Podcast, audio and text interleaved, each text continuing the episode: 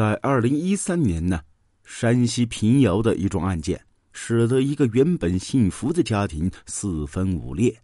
这一年里呀，在这个家庭中发生太多的事儿，女儿女婿双双出轨，一个家庭支离破碎，老丈人为此也背负一条人命。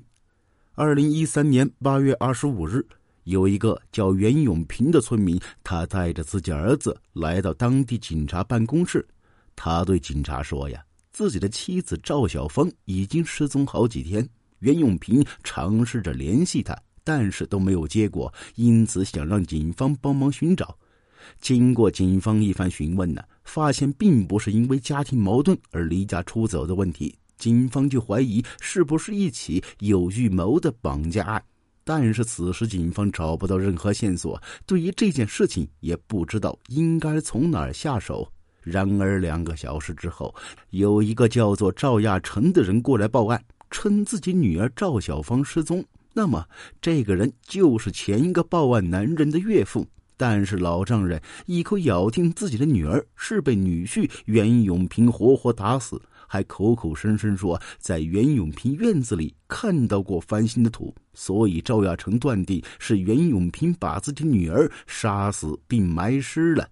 警察得到这个消息，立马前往袁永平的家里，但是发现并无此事，院里没有翻新的土。在他们讯问袁永平以后，发现呢，袁永平根本没有作案的可能性。就在警察一头雾水的时候，突然有了线索。因为民警们发现呢，失踪者手机关机前曾和东边一个村的梁某打过电话。经过这个地方调查，发现梁某是一名男人，他却住在曾和平姚县东边的一个村里。警方迅速前往此地，发现赵小芳就在此处，而且人完好无损。赵小芳承认呢，自己失踪这些天一直住在这儿。这件事情看似就这样结束，然而几天之后啊，警方又得到报案。这一次报案的对象是失踪人袁永平。警方接到报案说，袁永平的尸体躺在小巷子里。当警方赶到时，发现袁永平的尸体已经有不同程度的溃烂，但很明显有着被殴打的痕迹。然而啊。犯罪嫌疑人究竟是袁永平妻子有关系的梁某，还是另有其人呢？警方随之展开调查，在他们搜遍整个小巷子之后，发现并没有什么有价值的线索，他们只能进一步的确认，犯罪凶手用钝器打伤袁永平，然而凶手的目的就是杀死袁永平。就在两天之后，死者岳父七十多岁的赵亚成突然向警方自首，他承认呢是自己杀死袁永平，这不得不使警方大吃一惊呢。随之，赵亚成就将他们带到自己家里。果然呢，警察们发现，在赵亚成的院子里发现了很多打斗痕迹，并且在地上有血迹。经过警方 DNA 分析，发现血正是袁永平的。经过讯问，警方得知啊，自从袁永平娶了妻子以后，对妻子态度一直不好，外出时候还出轨。他的妻子得知袁永平出轨之后，很愤怒。之后，妻子为了报复，就和邻村男子梁某在一起。